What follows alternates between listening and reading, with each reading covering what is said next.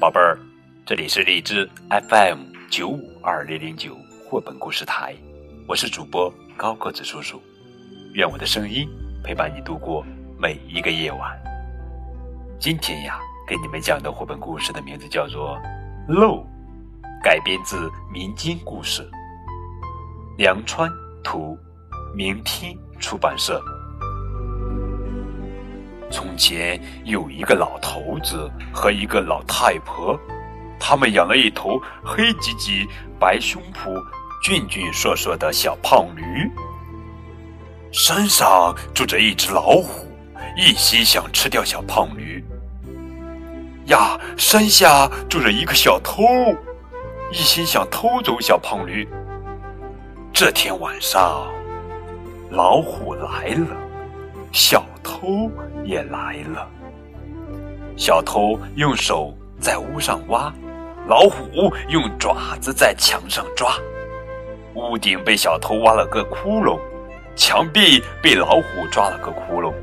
好胖的驴啊，一定能卖个好价钱。小偷想。好胖的驴啊，一定很好吃。老虎想。小偷刚要钻进窟窿。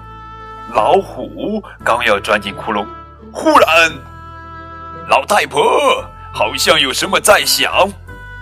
哎，管他贼的，管他虎的，我什么都不怕，就怕漏。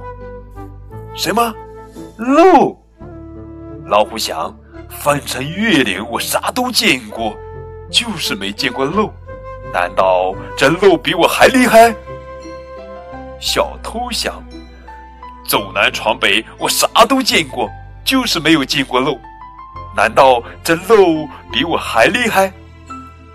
正在这时，小偷脚下一滑，哎呦，摔了下去。哎呀，是漏啊！哎呀，是漏啊！糟了，漏捉我来了！糟啦！鹿捉我来了！老虎拖着小偷拼命的往前跑，咚！一头撞到了树上。小偷想：这个漏真厉害呀，像旋风一样颠得我骨头都快散架了。老虎想：这个漏真厉害呀，像石头一样压得我心都快蹦出来了。啊！这时候雨越下越大了。被雨一淋，小偷清醒了许多。他想，那大胖驴一定能卖个好价钱。不行，我得回去。被雨一淋，老虎这时也清醒了许多。他想，那大胖驴一定很好吃。不行，我得回去。小偷一回头，老虎一抬头，啊，鹿！啊，漏啊，漏啊，漏啊，漏完，漏完，漏完，漏完，漏完，漏完，漏啊，漏啊，漏漏漏漏漏！哎呀，把他们两个吓得漏漏！哎呀，天快亮了，雨越下越大，越下越大，漏也就越来越大，全都是漏漏漏漏漏漏漏！哎，怕漏，还是漏这就是今天的绘本故事《漏》。那么，今天的故事的语言是十分难得的，带着些许口语化色彩的简单利落，又有多处恰到好处的精妙重复，尤其是一些象声词的应用，更使得整个故事的语言形象生动，韵味十足。而故事中的构图呢，又是难得的素净。一以贯之的大片素净的白底色构图在两个主角谁呢？也就是老虎和小偷之间溜出的忽左忽右、忽上忽下的大片空白，类似简笔画似的寥寥几笔，线条勾勒，把小偷和老虎的动作、表情衬托得清楚利落，呼之欲出。那么在今天的故事当中呢，漏。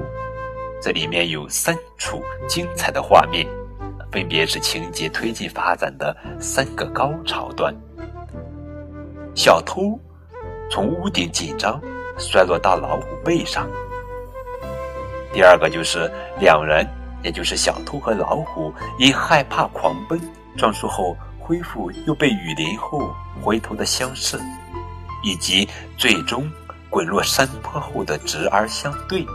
哈哈，这三幅图中的仅有的人物语言分别就是三句话：“哎呀，是鹿呀！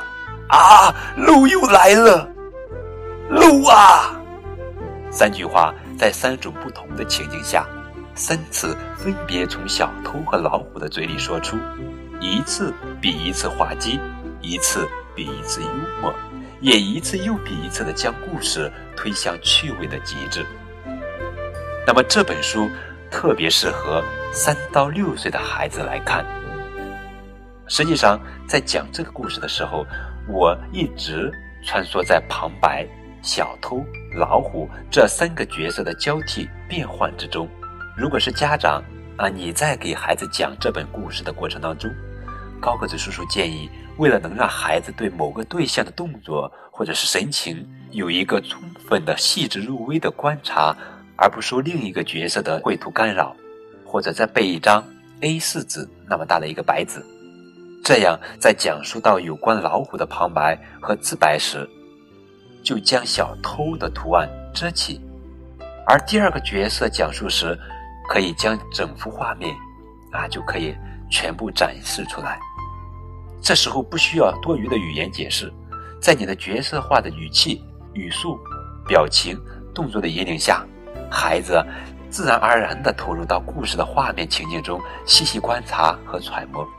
故事呢，在故事中有孩子易于理解和体验害怕的情感，和由此引申出的错位后的幽默滑稽，也可能会体验到有孩子易于观察和乐于揣测的隐藏在意幅图。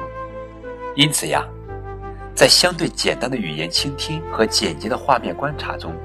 孩子投入到对情节逻辑的整体把握和自然领悟，也就做到了。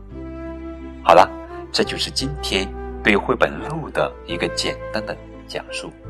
更多互动可以添加高个子叔叔的微信账号，等你哦。